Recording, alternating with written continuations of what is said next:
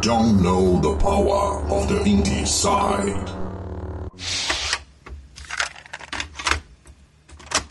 O cara tentando se recuperar o cabelo. É, velho, a, Deve a essa mulher do aí, cara mano. Morreu, essa- ele tentou esquecer ela ficando bêbado, aí ele ficou, tipo, super alcoólatra, aí o cara vai pra caverna lá Por na, na, ele podia continuar na floresta pra tentar esquecer da mulher, o cabelo quer fazer o, O cara, cara ficar bêbado meio do na mato. floresta. Mas tinha muita bebida, velho. Por é que não, recaída, gente? Por a que não? É o diabo, cabelo, é o diabo. Ca- Quem é, me o- ajudou o, a o cabelo, que não o cabelo é tipo diabinho, né? Que fica no ombro do, do cara. Exatamente.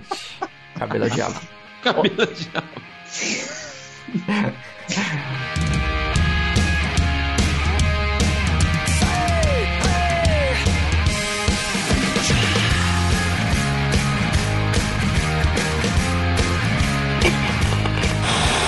Olá, pessoas! Sejam muito bem-vindas ao podcast mais independente do Brasil. Eu sou Danilo Bassouto e está começando mais um episódio do Indie Sound. Câmbio. Opa, Christian Souza na escuta. Câmbio. Cabelo falando. Câmbio. Quase que eu invadi o cabelo, mas aqui é o Luquita falando, câmbio. Estamos aqui, a equipe original do Indie Side. Eu, Christian Cabelo e Luquita.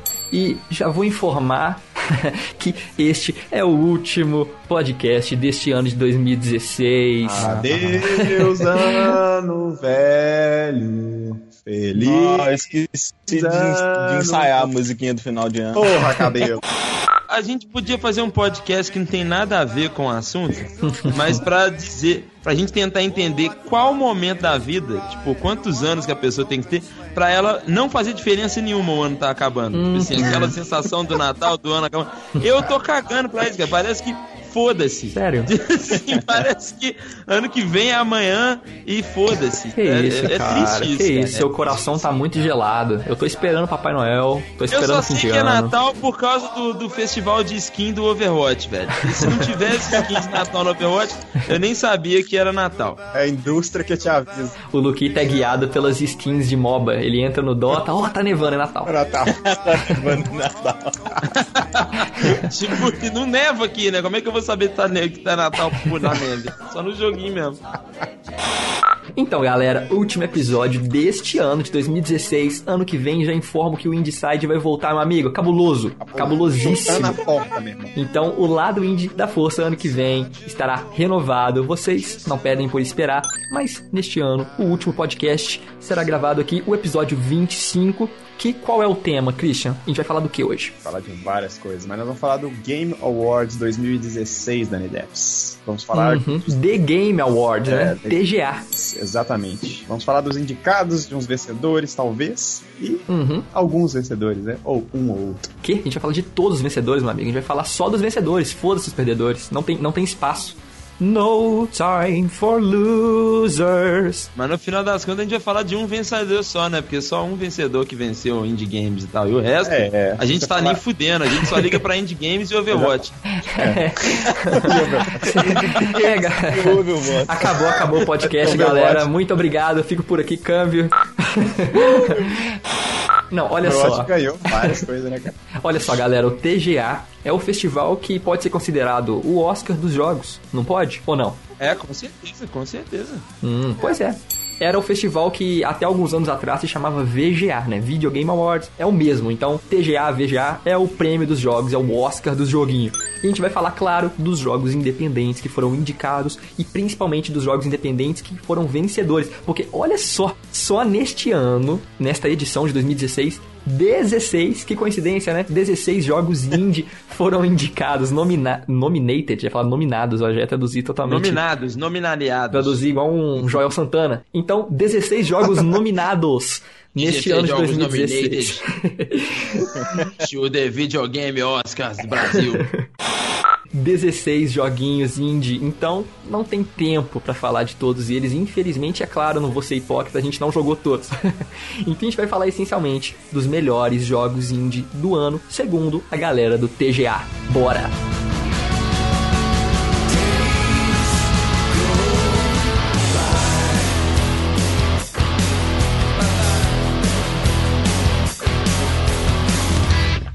Lá, galerinha. Como eu disse, nós temos 16 jogos indie no meio desse monte de jogo foda que são os indicados ao TGA 2016.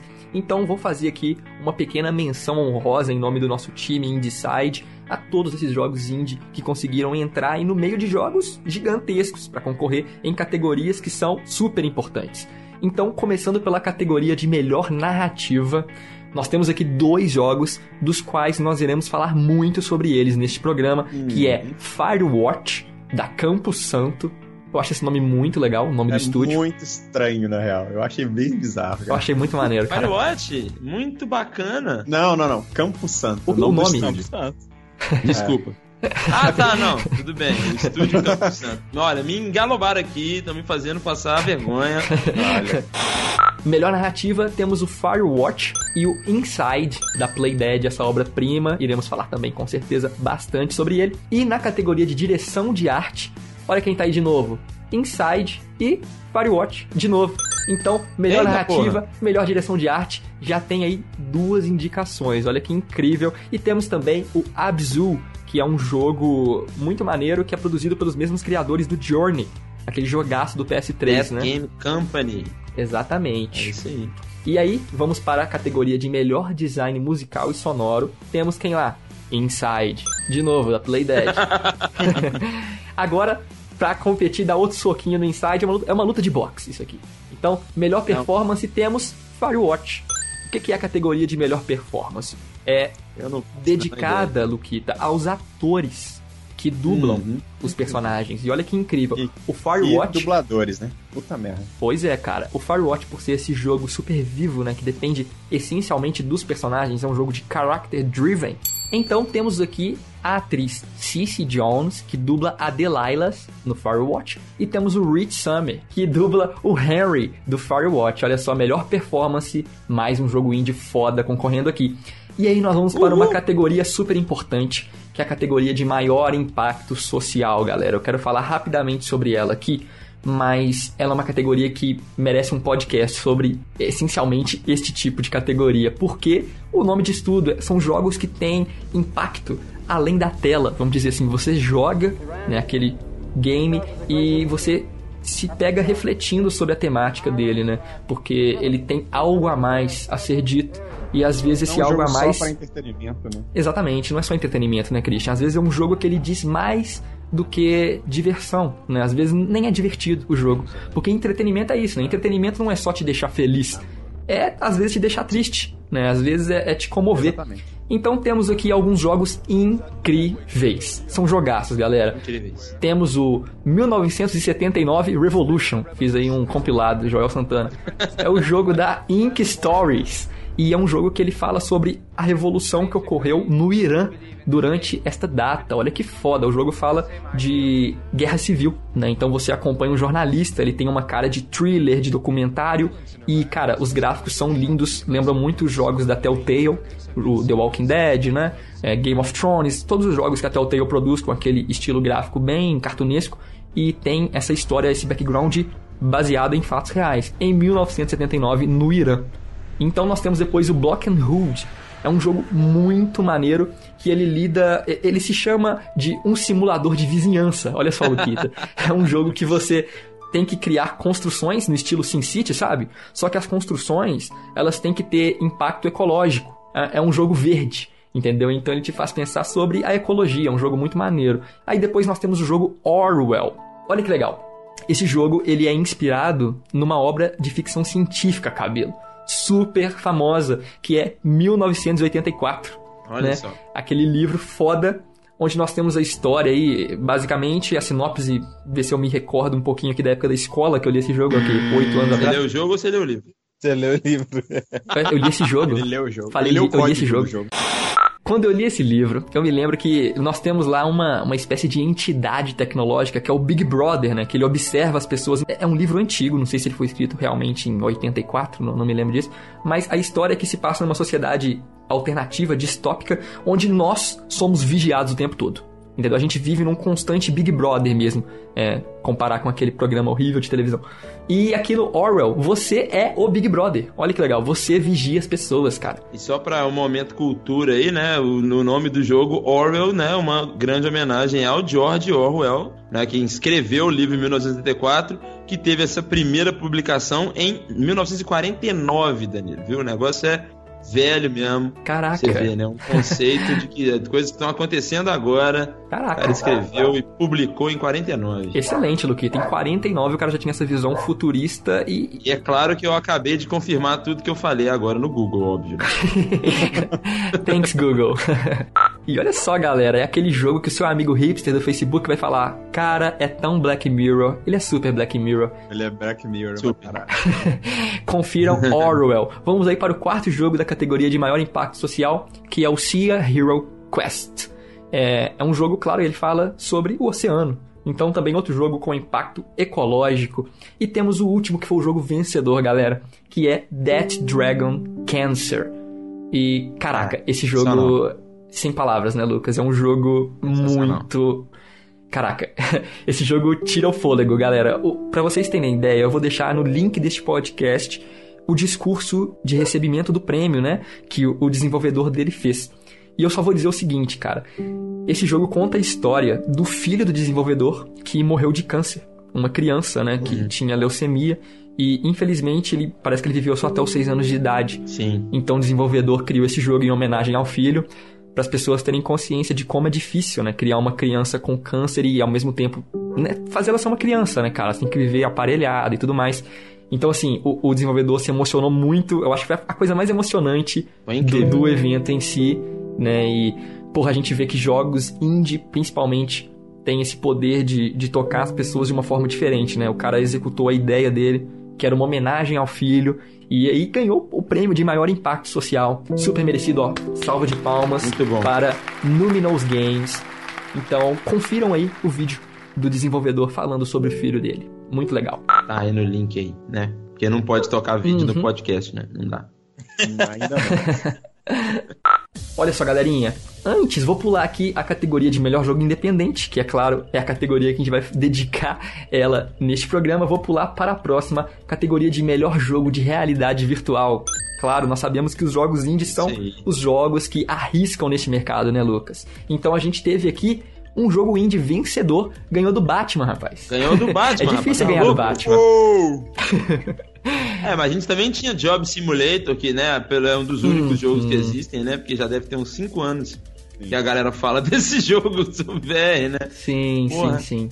Muito, E aí muito o legal. vencedor nem foi ele, Luke. O vencedor foi o Res Infinite, ou Infinite, Infinite. da Enhance Games. E é um jogo, cara, que pra você que está ouvindo este podcast, eu acho que é a descrição mais precisa dele, Christian. Pra gente que assistiu, acredito que você também assistiu Doutor Estranho da Marvel. Sabe aquela cena espetacular que ele está viajando entre dimensões, ô, ô Christian?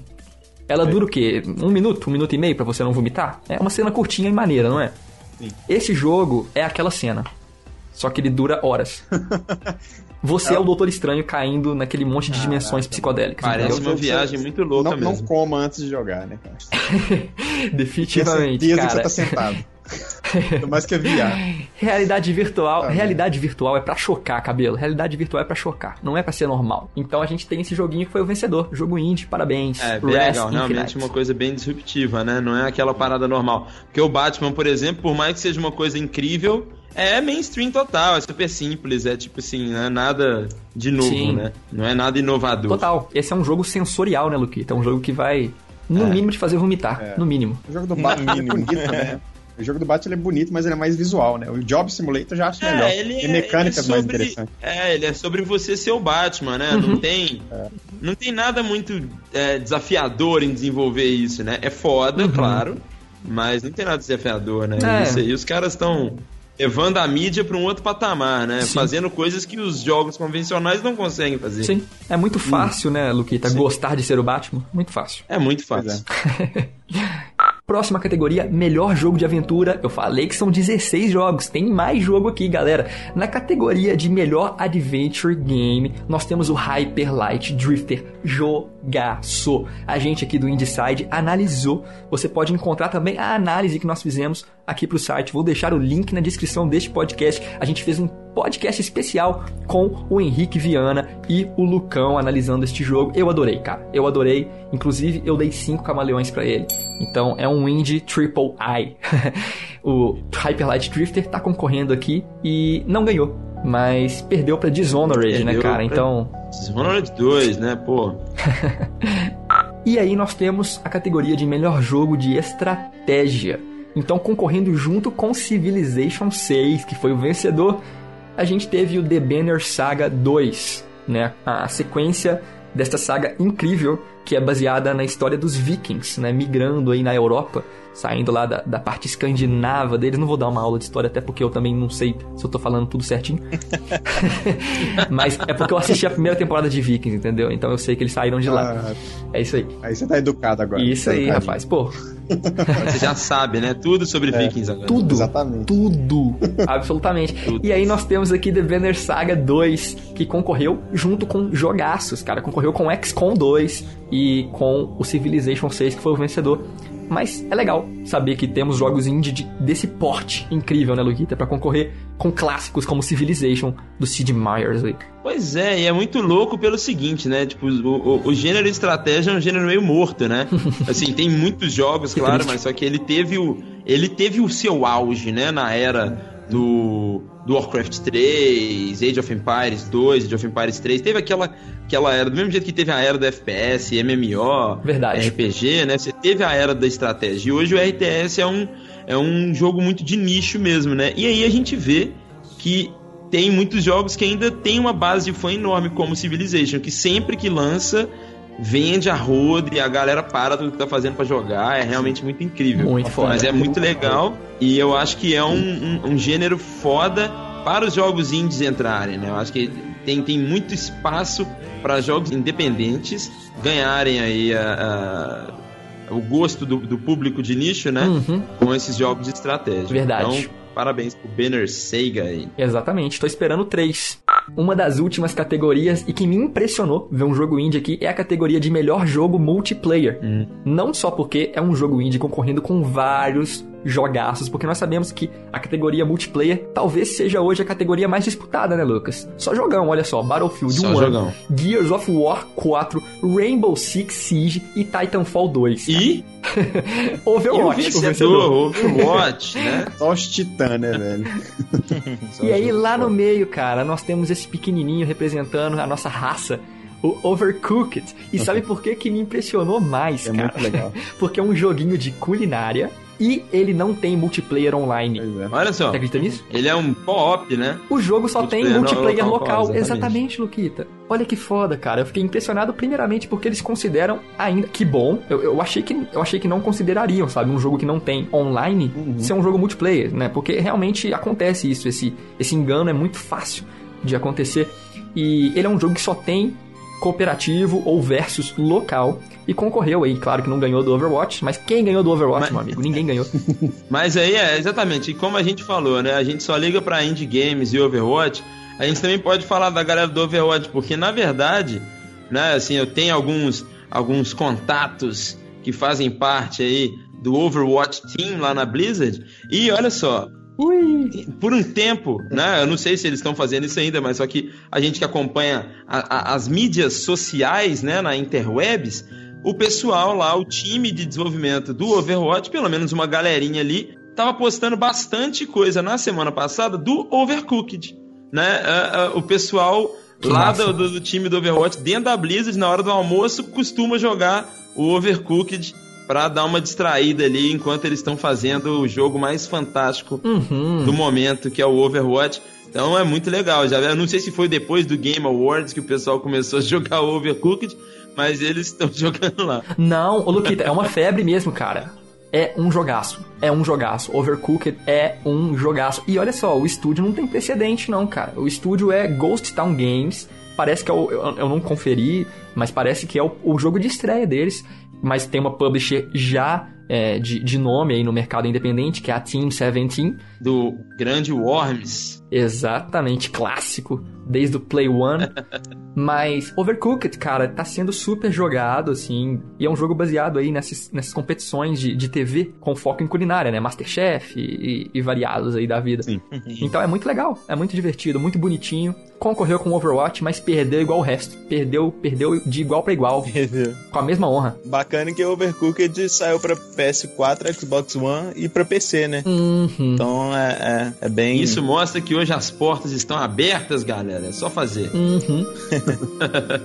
Exatamente.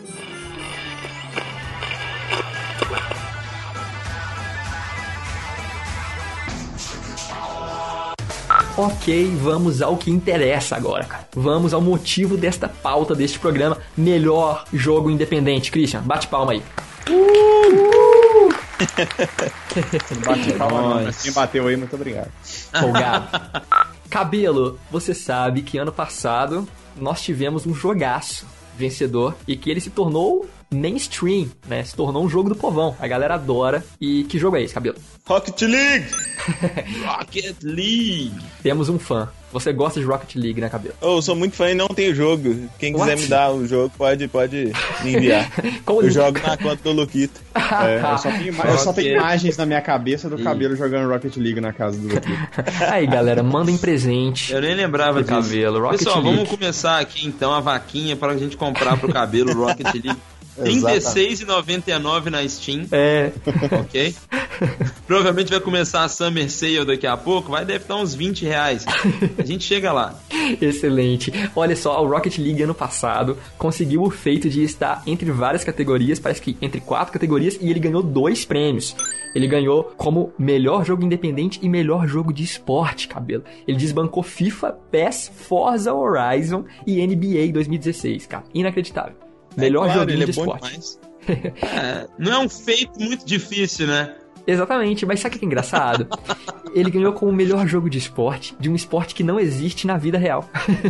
Exatamente. Ele ganhou de futebol, basquete e corrida. Muito engraçado, cara. Não existe ainda, cara. Não existe ainda, né? então, Christian, este ano quais são os indicados a melhor jogo independente? Reforça aí pra gente. Um dos primeiros nominados aí foi o Stardew Valley, da Concerned Ape. Meu Deus, que nome interessante pro estúdio. o The Witness, da Telka Inc. Uhum. a Hyper Light Drifter, da Heart Machine, e o Firewatch da Campo Santo. E finalmente aí o nosso grande vencedor aí da, da categoria de melhor jogo indie, o Inside da Playdead Studios. Ah, moleque! Exatamente. muito, muito bom, galera. Vamos começar pelo Firewatch, beleza? Yes, sir. Tranquilo, então. Firewatch é um jogo que se parece muito com os jogos Dear Stare ou o Gone Home. São jogos considerados como um walking simulator. A gente já falou desse gênero no podcast sobre o Virginia. Não gosto. Você não gosta, cara? É, eu não gosto do termo. Eu gosto do É, não, gênero. exatamente. O, termo do walking termo. simulator, né? Termo, termo diminui, né, a parada. É, Pra caramba, pra caramba. mas é. Ele é um jogo bem de narrativa, né? Assim, diferenciado. Eu achei, na, na real, assim, dessa lista aí, o mais interessante, cara. Quando eu fui ver o jogo, assim, eu falei, cara, muito foda, porque a, a, a parada que chama atenção no jogo é a- a- o trabalho de dublagem dos caras, né, velho? Que é excepcional. Acho que eu nunca vi um trabalho de dublagem tão foda igual eu vi nesse jogo, velho. É uma dublagem muito realista. E realista eu digo no sentido assim. A conversa que rola é muito assim, sincera, é muito real. Não parece forçada em momento algum. É uma parada que talvez você falaria, sabe? Sabe? Vai além até da- das dublagens de filme que você vê. É um negócio excepcional. Eu fiquei assim, admirado com isso. Pra mim, isso já, vem, já, já vale o preço do jogo, sabe? Porque O, jogo inteiro fé. ele é ele é guiado através da, dessa história, né? Contada através de diálogos que são muito ricos, por sinal. Então é muito foda. Você consegue dar um- uma sinopse pra gente, Christian, sobre o jogo? Consigo. Bom, Hum. o Firewatch é um jogo de mistério e aventura, né? Focado em diálogo e exploração. Ele conta a história do Harry, né? Que largou a vida dele na Henry, Henry. Henry. Pode ser Harry. Isso. Ah, cara. É o Henrique. o Harry Potter, que largou a vida dele aí na, na região do Colorado, nos Estados Unidos, para trabalhar como vigia de incêndios na floresta de Wyoming. Essa, aí. Você vai trabalhar no, na floresta do mar. Wyoming. Ah, cara. Então fala essa porra aí. Wyoming. Mas enfim, cara, o cara foi trabalhar na floresta e ele é, ele é guiado pela chefe dele, né? Que eu não me recordo o nome agora, agora alguém me dá um socorro. Delilah. A Layla, exatamente. Que Delilah. Delilah, que ela vai, con- vai conversando com ele através de um walk-talk, né? Então, tudo que ele faz, assim, que você faz durante o jogo, você pode se comunicar com ela, de perguntar o que é, como Ele- que faz e tal, que ela Ele é um guarda florestal, não é? mais ou menos. Ele é, não Mais ou é. menos, Luqueta. É, ele é e não é. É tipo isso. Spoiler, spoiler alert. É. Mas enfim. Ele é um, um vigia O mesmo, né, legal Christian? Ele fica ali pra é- tomar é um conta vigia, né? Por alto e alertar alguém, Sim. entendeu? Tá, mas Ele ele tá tomando torre. conta. Ele tá tomando conta aonde? Na floresta, não é? Isso, é no meio Ou do mato. seja, E ele ela- se torna automaticamente um guarda, guarda florestal. florestal. Ok, Luke, você tem toda Um guardinha. Um guardinha. E ele fica numa Cara, torre é- muito doida comunicando com, com o povo É, exatamente. Você não, você não nunca vê Comunicação florestal. Né? Você só se comunica com ela através do, do, do rádio e até então você não conhecia ela, né? Então você desenvolve aí um, um, um certo relacionamento, Relacionamento. com ela através de um walk-talk. Você, vocês passam a se conhecer através de conversas de walk-talk. E essas conversas são muito massas, assim, sabe? É uma parada muito bem Sim. feita. A dublagem, como eu disse, é excepcional. Um negócio, assim, que eu Legal. nunca vi antes. Então é, é um jogo bem interessante. Não é um jogo pra todo mundo, né? Porque é um jogo bem, assim, paradão, entre aspas, né? Mas pra quem gosta de uma narrativa alternativa, né? Uma, uma narrativa bem diferente, é, é um jogaço, assim. E também, eu acho que uma das características principais do jogo é o visual, que é muito bonito, né, cara? É um jogo bem, Espetacular. bem bacana. Mesmo ele sendo um jogo paradão, tendo muita história, ele tem o botão de correr. Então você pode apertar R e sair correndo e, e é bem melhor do que Isso alguns cabelo. jogos que tem Só pode história andar. e te faz andar sempre na mesma Aham. velocidade, que é Sim. muito devagar. Eu jogando o jogo, eu achei um- um- na primeira missão, você tem que ir lá no carinha que tá soltando foguete lá. É mesmo, spoiler alert já foi falado, né? Então vou continuar. aqui. Spoiler alert 2. Primeira missão lá, eu achei o, o cara, o fogueteiro lá, e tinha altas bebidas. Eu falei, não, eu vou guardar tudo aqui na minha mochila pra eu beber depois. Nunca mais eu vi as bebidas. tinha até um uísque lá, velho. Eu achei mó doido. Esse é o cabelo jogando Firewatch. Mas peraí, as bebidas sumiram na mochila ou você não bebeu e ela. Não entendi. É, não, não, não- eu não posso beber no jogo. Eu não, não, não consegui verdade. fazer isso. Não tem essa Você é opção um do que você guarda florestal. bebidas na mochila e não, não te abre a opção de beber depois. É, gostaria, não, não, calma, Teve. rapidão. Jeff Keighley, que é o cara aí, dono da porra do, do, do The Game Awards, tudo, é o cara, o jornalista que criou essa porra. Uma boa, velho. Na hora de você colocar o jogo lá, você vai ter que perguntar: se tem como? Tem como você captar? Tem como você pegar umas bebidas, uns goró lá durante o jogo? Pô, tem. Tem como beber? Não tem. Então não vai, não vai receber, não vai né, receber a nominação, né, aqui Foda-se a narração, dá pra beber? É, mas aqui, Mas olha só, ô Luqueta, eu vou tentar defender essa parte já te cortando. meu Deus. duas coisas que o Christian e o Cabelo não citaram consecutivamente aí. O que acontece? É um ponto que é importante, é um mini spoiler, mas que você, se você for jogar, você vai tomar esse spoiler com menos de um minuto de jogo. É que por quê? Qual que é a motivação do Henry? Por que, que ele foi pra essa essa torre, né, de vigia ali da, da floresta, ser um Firewatcher ali? Por quê? Porque ele tá vindo de um trauma que ele tá tentando superar depois da morte da esposa dele. Você descobre isso, entendeu? Ele não pode É, beber. nos primeiros minutos de jogo, exatamente, cara. E você era alcoólatra, então você se sente muito culpado. E uma coisa que ele quer se livrar é da bebida. Então, Então o o, cabelo tentou tentar porque ele. Já fiquei. Após que você pensou nisso, a gente não, me desculpe. Não, mas eu também tô tentando, tá? Tô tentando pegar, ajudar o cara. Não sei se ele pensou ou não. Mas é por causa disso, galera. O, o Henry, ele tá vindo de um trauma aí, que a mulher dele morreu, ele tá viúvo. E aí ele conhece a Delilah. E você conhece junto dele. Isso que é o legal. Legal. Ninguém, você não conhece o Henry e nem a Delilah, entendeu? Você vai jogar e vai conhecer quem é esse Henry e, claro, a Delilah, que como o Christian disse, você não chega a conhecer ela é, fisicamente, né, Christian? Uhum. Você conhece ela conversando através de diálogos fodas, E olha, fodas. isso é muito legal, porque isso faz um, um- um paralelo com um dos melhores jogos de todos os tempos, que tá no meu top 3 de todos os tempos do meu coração, que é o jogo The Last of Us. Que a pegada é parecida na questão do enredo. Por isso que eu não gosto daquele termo, né, Walking Simulator, porque o jogo, ele tem uma, um ritmo, né? O pacing que a gente fala em level design é o ritmo, né? É importantíssimo, né, Lucas? O ritmo, ele tá lá. Pô, é claro que Last of Us é, tem um ritmo mais lento do que Uncharted. Tem um ritmo mais lento Uhum. do que Call of Duty. É claro que Firewatch tem um ritmo mais lento do que Left 4 Dead, por exemplo. né? O que o jogo quer te passar precisa desse ritmo. E aí, no caso, é, é, o que o Firewatch faz, né, com você é, entendendo a vida do, do, do, do Henry, né, e conhecendo ali a pessoa e vivendo o, o que ele tá passando ali, é muito parecido com o que a Naughty Dog fez com o Last of Us. Mesmo tendo a opção de você poder correr com o personagem, né? Tanto no Firewatch quanto no Last of Us e tal. Você entra num ritmo onde a imersão ela é dada pelo enredo, né? No Last of Us, você faz parte da relação do Joel com a Ellie, né? Você conhece o Joel e a Ellie ao mesmo tempo ali, né? Mesma coisa Isso que a gente tá cara. vendo aqui. E é importante. Ah, se a missão é ir buscar uma escada pra tentar, sei lá, subir num lugar pra ajudar alguém, sei lá, não importa. Por um motivo você anda pela floresta escutando o radinho, né, que tem isso no Firewatch, escutando música e Uhum. curtindo o visual e isso é importante pra dentro do Ah, jogo. Então, isso também é não muito é um bacana. walking simulator porra nenhuma. Sim.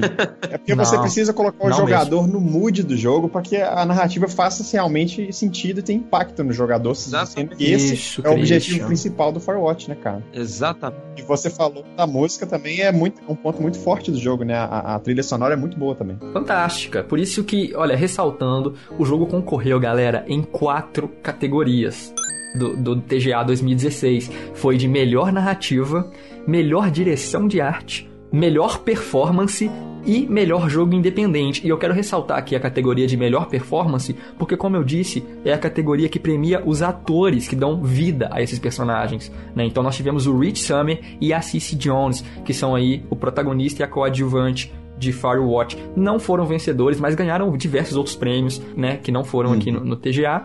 Mas é, é a prova de que vale investir em atuação para jogos. Jogos já são cinematográficos há muito tempo, sabe? E muitos jogos dão aula de cinema para filmes. né? A gente tem vários exemplos. O The Last of Us, por exemplo, que o Luquita acabou de falar aqui. É um jogaço inacreditável. E o, o Firewatch segue nessa linha de relacionamento. Sim. Aqui o que importa é você criar o seu Henry, porque você está tentando é, conhecer ele a partir das suas escolhas. Né? É um jogo que ele é meio RPG, né, Christian? Sim. Você tem um role-playing, né? A Delilah conversa com você Uhum. e você não só ouve de volta, você responde Sim, ela. E você pode escolher, né? Você tem escolha, esse é o negócio. Não é E muito... essa é a parada. E aí, linear. claro que é, é, não tô criticando totalmente o que o cabelo tentou fazer. Eu concordo que seria interessante também ele tentar beber, né? Porque é pô, pé do cara. É, porque o cara tem um histórico ruim disso, mas aí não teve essa escolha ali no jogo. Só que durante várias outras etapas, você pode é, tentar moldar né, a sua perspectiva com a situação. Então, o Firewatch é um jogo que ele envolve muito diálogo e, claro, né, é uma história que ela é muito misteriosa, porque você chega naquela naquela região, naquela floresta pra vigiar, tomar conta. Ele quer um trabalho pra esvaziar a cabeça, sabe? É um trabalho de férias, é um vacation job. Então ele tá lá só durante as férias, só pra, pra limpar a cabeça, é um lugar muito bonito. E ele tá conversando com a Delilah, só que você percebe que tem alguns mistérios ali na floresta, então o jogo te prende até o final, cara. E ele pode ser terminado Legal. em 3 a 4 horas. Um jogo foda, foda. Vocês estão vendo aí quatro é, indicações e eu ressalto o que o Christian disse. Ele parece ser um jogo da Pixar, sabe? O jogo foi pintado à mão, assim, modelagem estilizada, sabe? E muito bonito. Sim. Porra, o jogo é muito foda. É um jogo pra poucos, não é pra todo mundo. É, ainda é um jogo de nicho, nicho, que é essa questão de quem gosta de Mesmo ouvir sendo uma história. poucos, eu acho que, que só, cara, o trabalho de voz, eu ressalto de novo, cara, Uhum. é insano, cara. Eu acho que, Exatamente. Esse não é o tipo de jogo que eu, que eu, que eu compraria, sacou? Uhum. Não é o meu tipo de jogo que eu jogo. Mas quando eu vi o trabalho de voz, eu fiquei realmente impressionado. Eu falei, É. caralho, eu nunca vi uma dublagem tão insana igual essa. Não, e Christian, eu falo pra poucos, principalmente porque não é aquele tipo de jogo que você vai ver um youtuber jogando e zoando ele, por exemplo, sabe? Um jogo que. Sim, É, é um jogo ele que não tem a depende de você. isso. né? Exatamente, você Sim. tem que tá, sentar, colocar um fone de ouvido e jogar o Firewatch, entendeu? Então ele é um jogo desse Sim, tipo. tem que estar no clima, não é um jogo que você joga toda hora também, não. Uhum. É um jogo que você pegar, você tem que estar no clima pra jogar. E ele é bem legal, assim, nesse aspecto. Ele entrega o que promete, né? Exatamente. Esse é o ponto. Ele entrega o que ele promete. Então, próximo jogo, Hyper Light Drifter. Vamos tentar ser breve aqui, galera, porque a gente, como eu disse, fizemos um podcast específico pro Hyper Light Drifter. Vamos falar nada não, vamos falar só. Muito legal o jogo, concorreu, não ganhou. A gente tem um podcast só pra ele, aí, escuta aí. Próximo. Pô, então beleza. Na boa, eu acho mais doido. Eu acho mais doido. Eu acho mais doido. É, porque realmente não faz sentido, né? Vai estar repetindo muita coisa. Não, beleza, galera. Então, ouçam aí. Jogaço. Concorreu, não ganhou. Quer que eu falo? Eu falo. Eu Não, falo. tá gravando. Eu vou pôr isso aqui É mesmo. Luquita. Eu vou pôr isso aqui mesmo que você falou. Não tem importância não. Ah, então, Já coloquei. pronto, galera, já gravaram eu aí falando aí, ó. Então, que entender que o Danilo é uma armadilha, cara. São foda da morte. Não, olha só. Eu só quero ressaltar realmente que ele vale a todos aqui, né? Todos. Eu não joguei todos, por quê? Porque eu não joguei o Stardew Valley. Daqui a pouco chega lá e eu vou expressar o meu preconceito com ele. Mas o Hyper Light Drifter, eu garanto, cara. Eu, eu dei 5 camaleões. É um jogaço. É um jogaço de, de ação. Concorreu em outra categoria também. Na categoria de melhor jogo de aventura. E, pô, é um jogaço é desse gênero mesmo. É um jogo que, se você gosta de Legend of Zelda, principalmente dos clássicos, e de Diablo, né, da Blizzard, são esses dois aí que ele se, se inspira. Cara, é um jogaço. Hyper Light Drifter, ouça o podcast sobre o Hyper Light Drifter. Eu analisei com o Henrique Viana, da Taberna Pop, e o Lucão aqui do Inside. Vamos pro próximo. Vamos falar agora do jogo A Fazenda. Este é o jogo. Fazenda Feliz. É um jogo muito legal, feliz. mas é uma parada muito legal, né? Porra, é um joguinho. Não é pra mim, cara, não é pra mim. Falem vocês aí. É. Cara, um- uma das frases do jogo, né, é Shape your land into a thriving farm, ou seja, né, molde sua terra em uma fazenda fantástica, bem sucedida. Delícia. né, que Assim. vende muito, muito carne bovina, suína, leite, tem abelha, tem bicho Couve, sonolento, tem, tem tudo. abelha. Vende tudo, vende para mercado central, vende pro Extra, vende pro Carrefour, pro Walmart, tem umas casinhas para todo, tem vende, vende, vende- tem pousada, tem muita coisa. Só que aí neva lá também. É muito louco assim, é, é- é- você- é tipo é tipo é tipo Terraria com Age of Empires com Farmville. É muito doido. Com, Eu achei muito o, assim, o- cara. o clássico do PlayStation 1, Luquita, com o, o Harvest Moon também. Harvest mesmo. Com, com Final Fantasy, com Secret of Não. Mana e Tibia. É tipo Não, todos esses não, jogos não. Tibia lembra assim. focados em uma só, fazenda. eu, é, ele também não é meu estilo de jogo de jeito nenhum. É a sua cara esse jogo, Christian. Com Age of. Mythology também. Ele tem umas Nossa. paradas interessantes, assim. Depois, quando eu fiz uma pesquisa mais profunda, eu vi que ele tem Ô, um Christian, seu você valor. comprou o jogo, Christian. Você adorou o jogo. Nem fudendo. Mas assim, ele é um jogo, é um Fazenda Simulator, mas ele tem, ele tem uma, uma pegada forte de RPG aí, né, cara? O Luquita comentou do Tibia aí, tem umas paradas que realmente me lembrou Tibia. Muito Tibia. Pode botar equipe na sua ovelha? Não, porque, tipo assim, o jogo tem uns elementos até bem complexos e legais, sim. Tipo, é, não, é, não fica Ah, só cara. uma fazendinha de plantar, né? Você tem interações sociais que dizem que é uma, uma parte bem forte do jogo também, né? Que, que quando você começa o jogo, você não consegue estabelecer conexões, é, sei lá, afetivas, de amizade ou de relacionamento com nenhum personagem que tem na Nem parada. com os animais, Tem- com as vacas. É, você tem que meio que conquistar isso com o tempo, e isso é através, sei lá, de presentes, não sei o que. É um jogo bem casual, querendo ou não, mas ele Nossa, total. mas ele tem muita, muita coisa pra desbloquear, sacou? Tipo, muita coisa pra desbloquear. Ah, mas é muito legal, bicho. E é tem legal uns porque. tipo relatos assim, na internet que a galera fala, cara, tem um ano que eu tô jogando essa porra e eu não consegui desbloquear nem perto ainda do do que tem pra fazer nesse jogo. Desbloquear, assim, de coisa pra, sei lá, upgrade da fazenda, etc. Mas, enfim, cara, é um jogo que tem sua relevância, assim, eu acho que ele merece estar ali, porque ele é Cara, um grande, assim, bem grande. o, o meu ponto é exatamente esse, Cristiano. Ele merece estar ali, porra. Eu tô desmerecendo fodamente mesmo. Tô, des- tô destilando Eu meu acho- ódio. Ah, é, por ele, Mas, tipo ele, ele assim, é diferente. cara. melhor jogo indie do ano. Você acha que entre os cinco melhores do ano É, está ele não New ganhou, Valley? cara, ele não ganhou. Não Assim, mas, assim, velho, eu só dos que a gente analisou este ano, cara, eu posso falar cinco jogos melhores que ele aqui. Vamos pra lá, mim, cita, Lógico. cita cinco jogos melhores que está do Vale aí, do ano. Necrópolis, Kingdom New Lands, Isso é o próprio Hyper. Light Drifter, que tá aqui. O Já Kingdom tava New lá. Lands não, não foi nem. É, verdade. Temos o, o. O Overcooked. O Overcooked, porra, o Overcooked, Overcooked é sinistro é. de bom. Deixa eu ver, faltando mais um ou mais dois? Deixa eu pensar. É, Geoff Keighley, agora ficou complicado. Você não botou Overcooked, agora ficou complicado pra você. Exatamente, cara, Overcooked. Então, assim, e, e outros jogos que a gente analisou aqui. O Virginia, eu adorei o Virginia. Ah, mas o Virginia ele não tá acabado, né, cara? Os caras mesmo falaram, ah, foda-se essa porra. Vamos, Ah, vamos velho, entregar do jeito que tá ah. mesmo. Ah, mas o acabado dele é, é aquilo aí mesmo, velho. É loucura total. Virgínia é doido demais.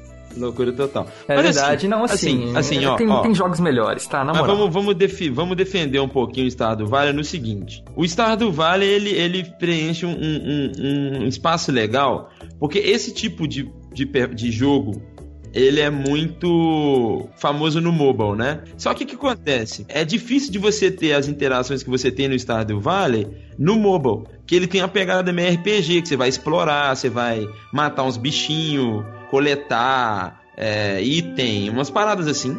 Né? Tem uma, uma questão meio adventure também. Tem, tem, tem tipo uma, tem Tem montaria, mano. elementos, cara. É, tem Sabe? muita Tem- coisa tem- tem Ah. montaria. Então, tipo assim, e aí, claro, não é o meu tipo de jogo. Eu acho super bonitinho. E eu acho legal, até porque eu joguei Tibia por muito tempo, então quando eu olho dá uma nostalgia bacana. Mas assim, vamos, vamos analisar. Ele tem 88, uma nota de 88 no Metacritic, e ele tem Uhum. mais de 40 mil reviews no Steam, marcando extremamente positivas, né? Então, Sim. É, o público gostou, com Existe certeza. uma- O público adorou. O público adorou. Metascore de crítico 88, Metascore de user 8.5.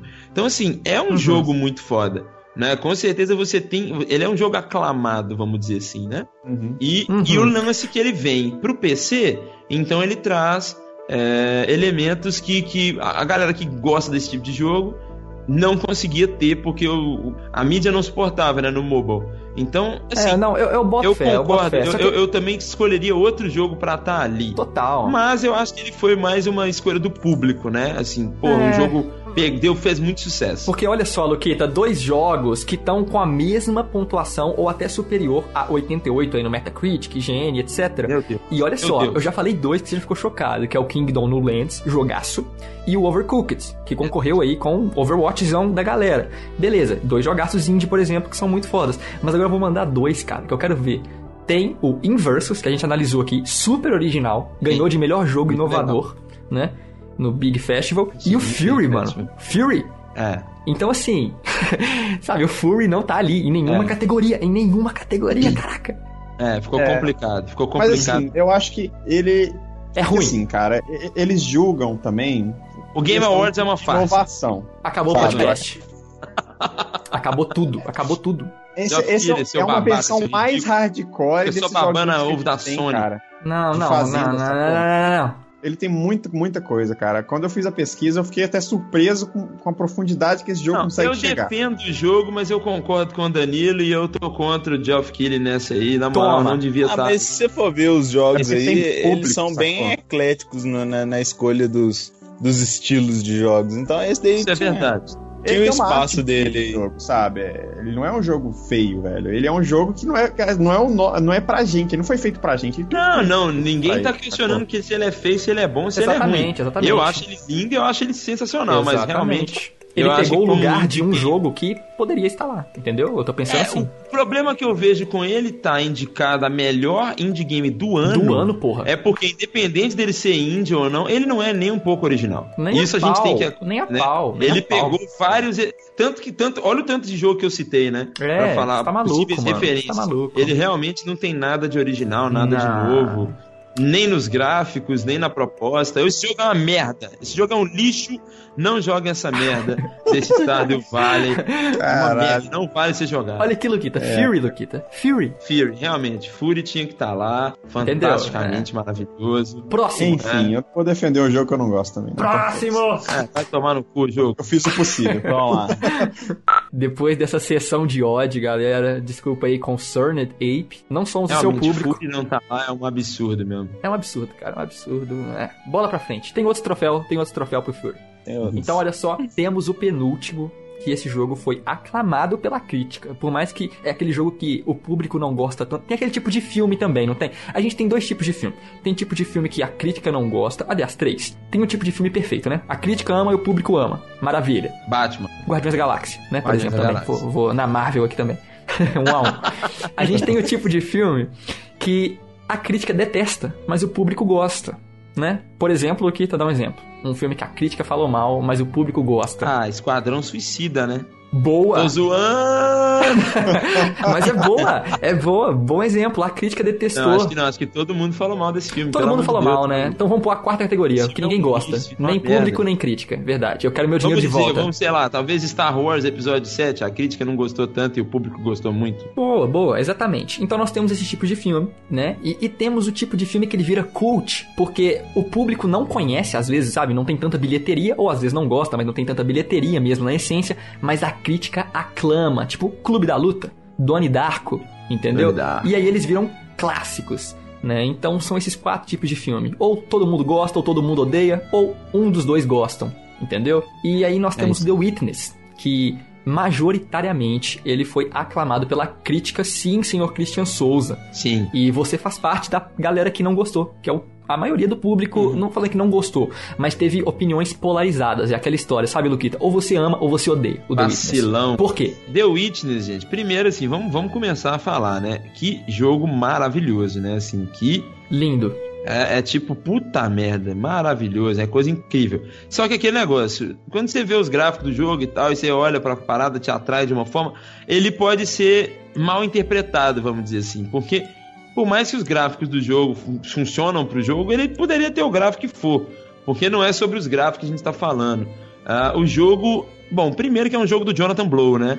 Ah, Jonathan É o Hideo Blow, Kojima dos jogos indie, né? Tipo Hideo isso. Kojima dos jogos indie, né? O, o cara que trouxe, né, lá em 2010, 2009 ali com o Braid, mas ele trouxe o Big Bang do- dos indie games, né, junto com o Spelunk, junto com o Super Meat Boy, mas o Braid foi o predecessor mais pop, vamos dizer assim. Uhum. E pra gente falar de Jonathan Blow primeiro, pra falar do The Witness, vamos falar do Braid rapidinho. O Perfeito. que aconteceu quando ele lançou o Braid? O Braid foi aclamadíssimo pela crítica, aclamadíssimo, recebendo notas 10, 10, 10, 10, 10, Masterpiece, melhor jogo, Obra-prima, foda. é. Obra-prima e o caralho. E o que aconteceu com o Jonathan Blow assim que isso aconteceu? O Jonathan Blow entrou em depressão Caraca. é, logo após lançar o seu jogo, que foi mega, mega, mega É, aclamado. muito tenso. É, ele considerado um game designer gênio, ele entrou em depressão. Por quê? Porque ele começou, a, ele, ele mesmo diz isso, né? Que ele começou a ler as críticas e até teve um efeito engraçado que quando lançou o Braid, o Jonathan Blow ele, ele se envolveu muito com a comunidade. Então, se lançar, ah, tem um, um, um post sobre Braid na IGN, o Jonathan Blow tá lá vendo todos os comentários.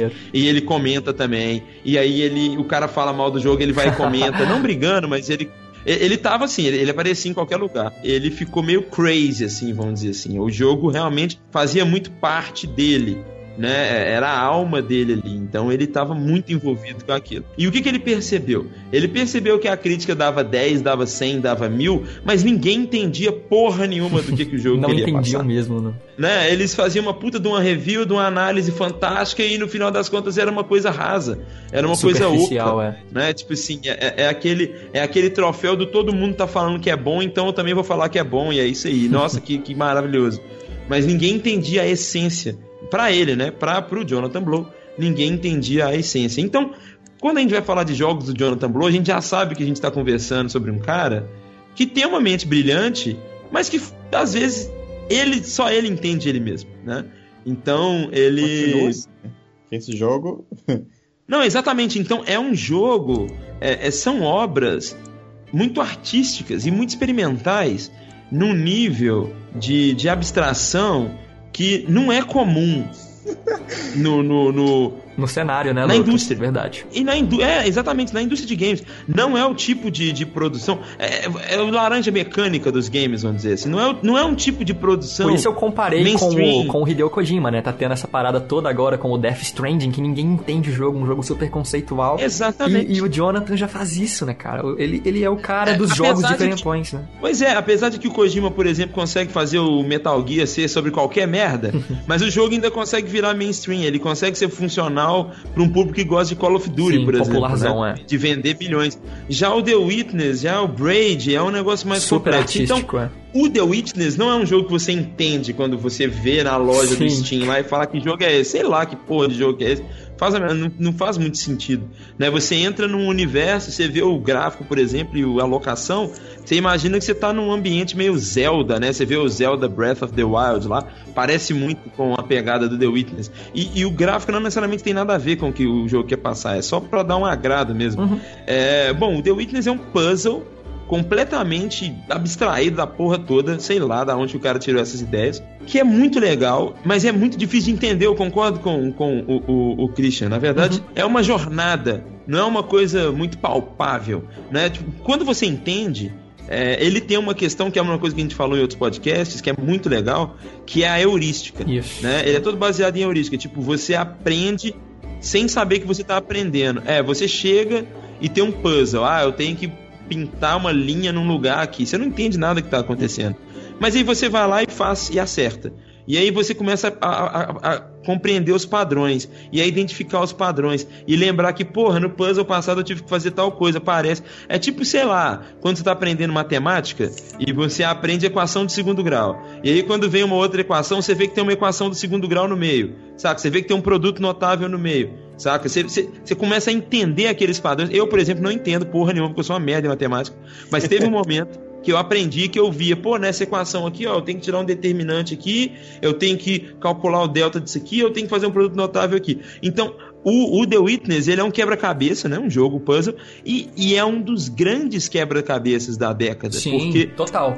Puzzle é um gênero que, que, que, sei lá, Bejeweled virou o principal puzzle, entendeu? Que é um jogo meio action, onde você tem que. É um quebra-cabeça, mas não é ao mesmo uhum. tempo, entendeu? Então não, não tem uma. Não tem aquela, aquela coisa é, realmente. Assim como os jogos de estratégia, né, Lucas, que você citou, é difícil encontrar um jogo de Exatamente. puzzle que é puzzle-puzzle, né? É um jogo de quebrar Exatamente, sua então é onde você sabe que você vai ser frustrante, que você não faz a menor ideia do que você é, tem que fazer. Você não é tão inteligente tá? assim, né? é, e, e, exatamente, é um jogo para você parar, observar. E aprender com ele depois de muito tempo. tempo observando. é um tipo de jogo que não é muito comum hoje em dia. Hoje em dia as pessoas largam os jogos rapidamente. Hoje em dia a gente tem que lutar, é, é, tanto no YouTube, por exemplo, qualquer tipo de mídia de entretenimento, você tem que lutar pela retenção do cara. Se o cara começa a jogar o seu jogo e ele não sente progressão, ele vai embora. Caraca, né? Você pega o No Man's Sky, o cara fica sete horas, não sente que fez nada, vai tomar no cu, não vou jogar essa porra Exatamente. mais. Então, é difícil você ver tentativas como a do Jonathan Blow com The Witness. E, bom, ele é um cara muito, muito raçudo, né, vamos dizer assim, e que tem uma audácia muito grande. E, assim, é, eu entendo completamente as críticas contrárias ao jogo, mas, bom, para quem curte puzzle, com certeza é um, vale todo, todo o tempo que você perder jogando. Não é o meu tipo de jogo, com toda certeza não mas eu consigo entender o valor do The Sim, ô Luquita, engraçado, você falou uma coisa que eu concordo completamente, cara, que eu tava vendo algumas análises né, na internet de sites como Polygon, o, o próprio Destructoid e tal, uhum. e eles definem o The Witness como a rejeição ao imediatismo. Exatamente. Que é exatamente o ponto que você diz, cara, que hoje a gente vive numa, numa era que meio que, não sei, ninguém em específico tem culpa disso, né? Mas Sim. a gente tá numa era que a gente vive sobre o hype e sobre o imediatismo de jogar tudo rápido para gastar o seu tempo naquilo rápido, porque a gente tem que dividir o nosso tempo com outras coisas. Você não pode tomar spoilers, tem que terminar aquilo é, rápido. As pessoas querem então, ser os primeiros disse, a saber, né? Os primeiros é a comentar. imediato. Sim. Tem que ser agora. Eu tenho que conseguir ganhar desse chefão agora. Então, tipo assim, em comparação com jogos como Call of Duty, por exemplo, né? Que já tá virando a escória da sociedade gamer já. Que todo ano tem um, todo ano é. duas horinhas de jogo com a cara de um ator famoso e todo mundo compra. É um jogo rápido, é um jogo é, fala a verdade, é um jogo que não é para quem quer pensar muito. Sim. É para dar muito tiro. Tô ofendendo aí Sim. uma galera que joga pro player agora. Mas entendeu? Sim, com certeza. Enquanto The Witness é para pensar muito. muito. Ele é um jogo que ele é a rejeição ao imediatismo dessa era. Ele vem na contramão, galera. Total, total. Inclusive, Lucas, ressaltando aqui o que você disse, é, dá para perceber que o Jonathan Blow ele é super focado na comunidade gamer, Sim. que ele foi um dos caras que teve que vir no Twitter outro dia para falar com a galera, gente, dá um tempo com The Witness, tipo, para de jogar ele. Ele falou isso, para de jogar o The Witness por um tempo, porque se você ficar estressado tentando quebrar quebrar a cabeça com, com os quebra-cabeças, né? Literalmente, lá dentro do jogo, cê, vai só atrapalhar a sua progressão, você não vai aprender. E ele, ele falou isso no Twitter, velho. Que, Mas que é criador de jogo Não, vai chegar, você imagina o criador chegando e falando assim, cara, para de jogar meu jogo. Para, vai jogar outra coisa. Vai dormir, depois É. você volta. O Jonathan Blow, assim como o Kojima, assim como o Shigeru, Shigeru Miyamoto, até que nem tanto, assim, por mais ser É. mestre game designer e tudo mais, Sim. ele ainda tem uma pegada um pouco mais comercial. Esses caras, o, o- o Jonathan Blow, é acima de tudo, assim, mais do que todos esses que eu citei, ele é um cara que não é comercial, cara. Uhum. O- os jogos deles não tem nada de comercial. tem nada de comercial. É, é, é, é- é uma, é arte. É arte. É arte. Exatamente. E, e- e é incrível, porque o que você falou aí, que ele comentou, aprender. Uhum. Se vocês ficarem fritando, jogar oito horas direto de The Witness, ficar fritando a cabeça e, e tal, você não vai aprender. E, gente, uma coisa que eu me cobro muito até, se dê tempo Uhum. para aprender, galera. A gente não. é- é, hoje, o, o- a indústria ela fomenta muito o imediatismo, exatamente. E aí você não consegue, por exemplo, eu lembro de uma, de uma sociedade gamer mais simples, vamos dizer assim, há 10, 15 anos atrás, onde a internet, as redes sociais ainda não eram muito, muito difundidas, não, não existiam, né? E, por exemplo, a gente não tinha esse acesso tão simples igual a, a produtos como esse podcast que a gente está gravando aqui agora, que vocês estão ouvindo, onde as pessoas se davam tempo para consumir as coisas por si só.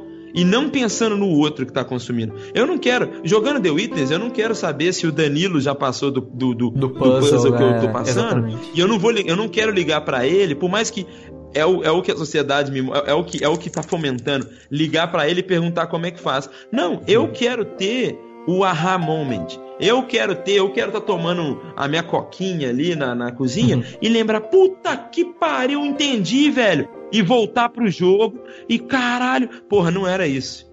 Mas beleza. Mas teve aquele momento, entendeu? Em jogos como Resident Evil, Perfeito. Silent Hill, Final Fantasy, onde você teve esses momentos de saber o que, que você tem que fazer. Você não sabia o que você tinha que fazer, mas você pensa, porra, agora acho que eu sei o que eu tenho que fazer. E você vai lá, e não é aquilo, mas não importa. Você tá progredindo, você tá dando o seu tempo. Isso. E é muito interessante porque essa falta de tempo que a gente dá para essas coisas, a gente cria uma coisa que eu tô cada vez ficando mais triste na indústria de games. A indústria de games ela tá mega saturada, tem um bilhão de jogos sendo produzidos por dia e sendo lançados por dia, muita coisa, não tem como acompanhar. Impossível. E a galera simplesmente não joga os jogos antigos mais. Total. Tipo, jogo lançou em 2015. Ah, mas eu não vi, eu só jogo o jogo de 2016. Eu só tô jogando lançamento. Eu, eu caguei. Saca? Tipo, tem o Cave Story. Pega a galera que gosta de jogar vários jogos indies agora, vê quem jogou Cave Story de 2004. Uhum. Ninguém. Pouca gente jogou Cave Story, saca? Então, é. é, é- Ô, Luquita, não precisa ir num jogo tão longe assim, cara. E- Essa análise mesmo que eu tô falando, eu vou deixar o link na descrição também, galera. Se chama The Witness and the Rejection of Immediacy. Né, a rejeição da- do imediatismo, immediacy. Então, lá fala o seguinte, ele mostra os dados que a Steam divulgou que a grande maioria dos seus jogos top, né, cabeça de, de vendas lá, não foram zerados nem por 50% da audiência que comprou. A galera compra e joga duas horas do jogo e nunca mais joga. E o mais assustador, ele mostrou o jogo, é, esse dado divulgado de 2013, viaja. Hoje deve estar muito pior, né? E ele mostra o Portal 2, que estava em auge na época ainda, né? Sim. Acho que Portal é um clássico, vai estar sempre nos nossos Fantástico. corações. E Portal 2, em todo lugar que você vai, a galera fala, não, Portal 2 é foda e tal. Beleza, só que mostra lá um dado, velho, que 38% das pessoas que jogaram Portal 2 foram as que terminaram Portal 2. Olha isso, velho. É Não, muito isso- menos do que a isso gera metade. até uma discussão na indústria, no desenvolvimento, que esse é um dado muito alarmante que a gente tem agora com essas grandes lojas, né, que conseguem dar essas métricas pra gente. Porra, vale a pena fazer uma experiência de jogo completa?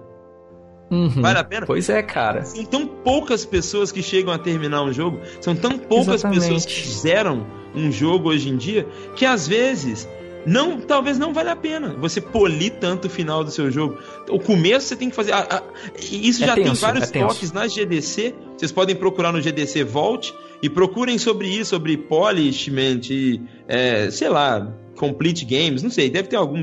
Depois a gente procura aí e fala com vocês, mas é, é, onde as pessoas perguntam e, e- e falam, tipo assim, pô, Tá, as duas primeiras horas do seu jogo tem que ser mega, mega, mega bem polidas. O resto, velho, se pá, velho. Se você não deixar um final lá, às vezes a pessoa não vai nem perceber.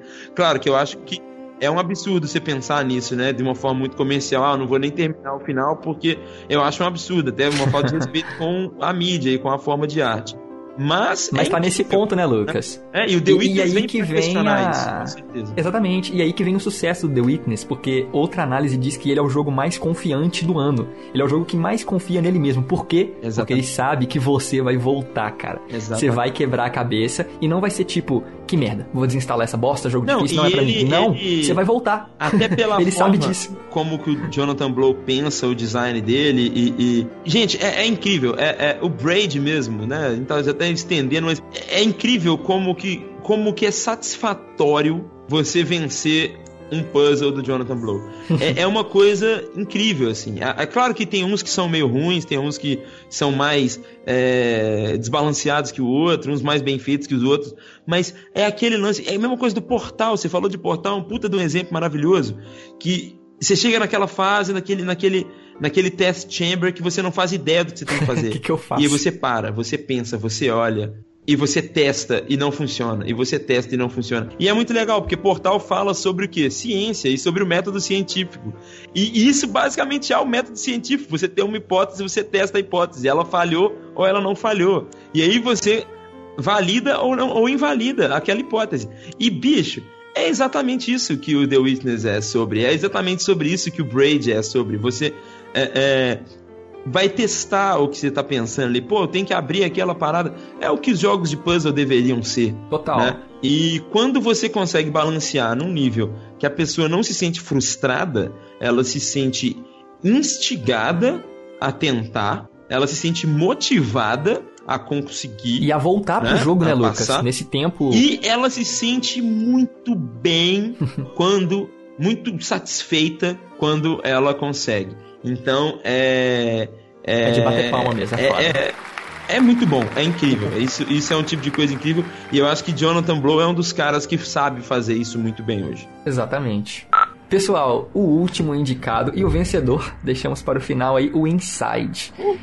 o jogo concorreu simplesmente em cinco categorias fodásticas, que são elas melhor narrativa, melhor direção de arte, melhor design musical e sonoro, melhor jogo independente e Game of the Year, mano. que melhor jogo do ano. E arte, cara, na moral, acho que esse, esse é o jogo assim. Cara, o jogo é cinza. O, o jogo é todo cinza e ele consegue ser mais bonito que todos os jogos que a gente falou junto, cara. Puta que pariu, velho. Sim. Jogo espetacular, velho. O jogo é inacreditável, Pariu, cara. O que Ele falar merece de, aí. de, O pessoal da Ele Play é Inside? Dead caralho. tem, tem muita manha de, de fazer. é, Porra! Porra. Não, o cabelo, eles estão em desenvolvimento desse jogo. Galera, pra quem não conhece, ó, Playdead é a desenvolvedora. Ela criou simplesmente Limbo. Limbo. Entendeu? Ela faz parte do Big Bang que o Luquita citou Faz aí. parte do Big Bang. Desse universo de jogos indie, entendeu? É, é um dos deuses dos jogos indie, é Limbo. Ela é a criadora. E este é o segundo jogo depois de Limbo. Eles estão em desenvolvimento há seis anos com o Inside. Isso, meu amigo, sabe o que é isso? Isso é carinho com o jogo. Seis Isso é uma parada que só jogo indie consegue. Triple? I. Esse. Triple Ele fodamente. vai além, cara, porque ele, ele é bom em quase tudo, assim. Ele, ele, ele é ridículo de bom. Porque, caralho, a arte dele é diferenciada. É uma parada que você não vê em outro lugar, assim. Puxa muito do limbo, mas é deles, né? Uhum. É. A, a narrativa é muito diferente, é um jogo que te incomoda, é um jogo que Incomoda, gera incômodo, cara. incomoda Isso é pra caralho. Isso é difícil hoje em dia.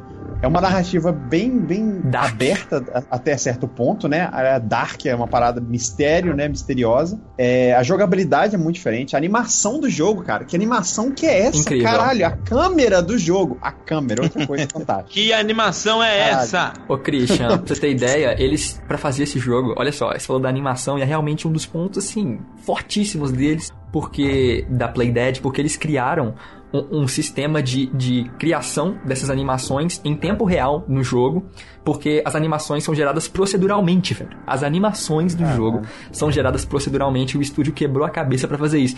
E, e- e realmente tem vídeos comparando, tipo assim, gameplays, né? Você coloca um gameplay meu e um gameplay seu, lado a lado eu tô correndo no mesmo puzzle que você, correndo de um cachorro, sei lá, de um, de um perigo, o meu personagem tá correndo de um jeito diferente que o seu. Então, assim, Nossa. eles se preocuparam com isso, Fraga. O jogo ele é Isso muito eu já não único. sabia. Mais um ponto. É inacreditável. É inacreditável. Não, o jogo. inacreditável, realmente. Não, realmente, não tem é- como, não tem como é negar brutal. que é o melhor. É do brutal. Não tem É como brutal. negar. Galera, e ele ganhou, além de melhor é, jogo independente, ele ganhou também na outra categoria, que é de melhor direção de arte. E aí, ele ganhou de Overwatch, cara.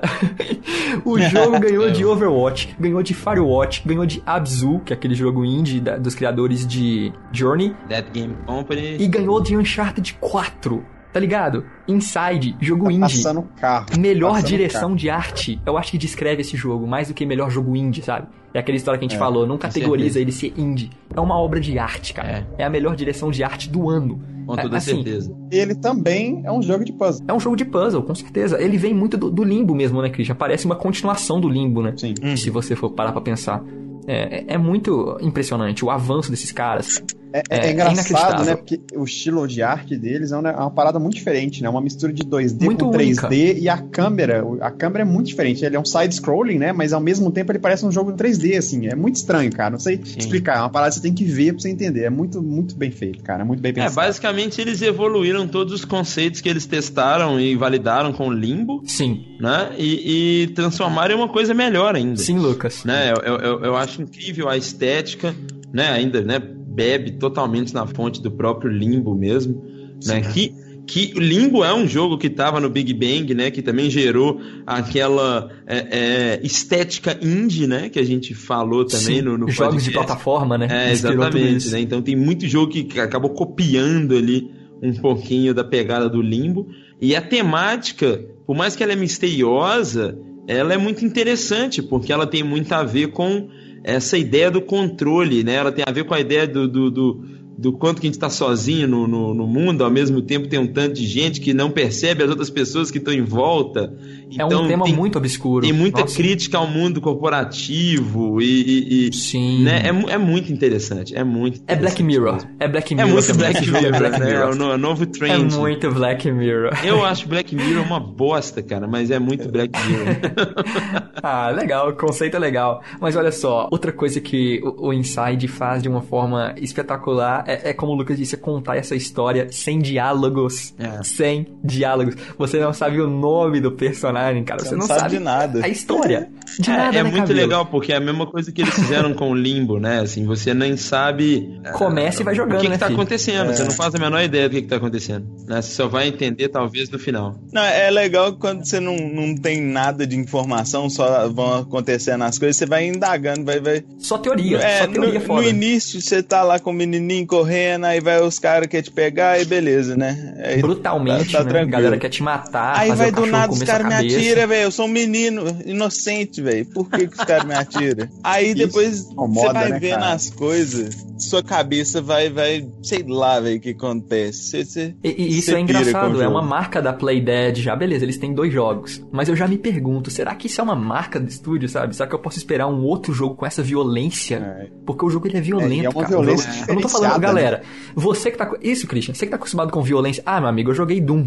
Sabe? Eu explodo a cabeça É, da galera não é dando isso. tiro. Não, é esse tipo de não, violência. nem um pouco. Não é a violência é uma- divertida, é uma violência essa violência. crua, né, cara? É uma parada muito brutal. Ela é incômoda. Ela é incômoda. É, existe uma diferença entre o gore, né, e tipo os cenas lamentáveis e violência, né, cara? Eu não acho nem o Doom violento, Sim. eu acho ele explícito, mas É, não exatamente. Polêmico. É, polêmico. não- é triste, cara. A violência É, que você não é um chega, momento... você, é, você não chega a se sentir incomodado por aquilo, né? É. Não- não- É, galera, olha só, aqui você é uma criança, tá? Você é uma criança, assim como no Limbo, só que no Limbo é totalmente cartunzão preto e branco, né? Aqui tem um pouquinho mais Uhum. de realismo, né? É estilizado, mas tem um pouquinho mais de realismo.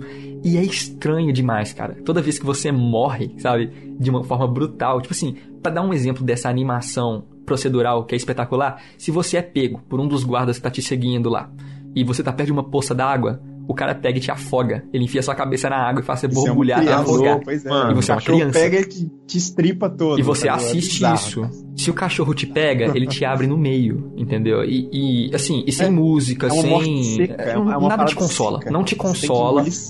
É bizarro. Exatamente. É como no mundo real. Você assiste uma criança morrer e volta, entendeu? É, é muito chocante. O jogo, ele, É, ele tem uma não parada é muito confortável. reflexiva também, né? Tipo, igual Não, total, total. Você, quando você termina, eu tô falando, vocês não terminaram aqui, eu e o cabelo. Cara, termine esse jogo, sério. Comprem, comprem esse jogo. Obra-prima, obra-prima. Comprem esse jogo. Eu tenho certeza que ele vai influenciar muitas outras coisas, assim como o, o Limbo fez. Mas o final desse jogo, você termina e você tá destruído, assim, entendeu? Você tem que. O que, que aconteceu aqui? É o melhor jogo do ano na categoria independente. E, cara, na moral, ele se equipara com todos esses grandes aí. Com Uncharted, com Overwatch. É, com, com, fala um jogo grande, eu ponho o Inside do lado. E eu acho bacana dele que o preço dele é, é bacana também. Você compra tipo um combo com, Pô, com o baratinho. Limbo e ele e ganha 10% de desconto na Steam. É, Então ele é um jogo que. não, galera, não, não tem desculpa. não Vale tem desculpa. A, a desculpa que eu falo aqui é: você consegue ver cenas lamentáveis. É. Qual que é a classificação indicativa dele? Qual que é, o- qual, qual que é a idade? Deve ser 83 anos, cara, porque puta merda. Não, quando eu joguei, velho, eu achei que ia É adulta, um, é adulta, cabelo. um negócio É pra adulta. todo mundo, Frega. Tipo, limbo, limbo Ele tem. definitivamente não. Não, mas até o limbo é muito sombrio. Agora eu só fico me, me questionando nessa questão que eu citei. Será que, que a Playdead é, é tipo o Lars von Trier dos jogos indie? É só filme pesado, tá ligado? Aham. É só Eu história acho. pesadíssima. É. O que, que eles vão mandar Gente, na o próxima, sabe? Eu já tô ansioso. É só, é só jogo da depressão, né, cara? o, o Luquito, como é que é? Chama Playdead, né, Luquito? Chama parada Play chama Dead. Play Dead. Vocês estão esperando o que dessa porra? Pois é, cara, eu já tô ansioso. Esse aí demorou seis anos pra ficar pronto. Eu não sei se eu quero que demora mais pra vir outra obra-prima, se eu quero outro ano que vem. Mas é melhor, é melhor demorar porque que vem uma parada. Porque é, eu não, eu foda, não aguento né? esses negócios. Eu, eu, eu sou tenso, eu fico triste. Então, galerinha, Nossa. acompanhem a Playdead. Ah, O currículo deles é esse: carteirada foda, Limbo e Inside. Pronto, entendeu? É, Contratem. não, dois jogos, dois gols, né? Os caras. Sim. Eu Cabuloso, falo mais, cabuloso. Lucas: dois jogos, dois troféus, entendeu? Dois jogos, dois, Dois troféus. do- É isso mesmo. Duas Copas do Mundo.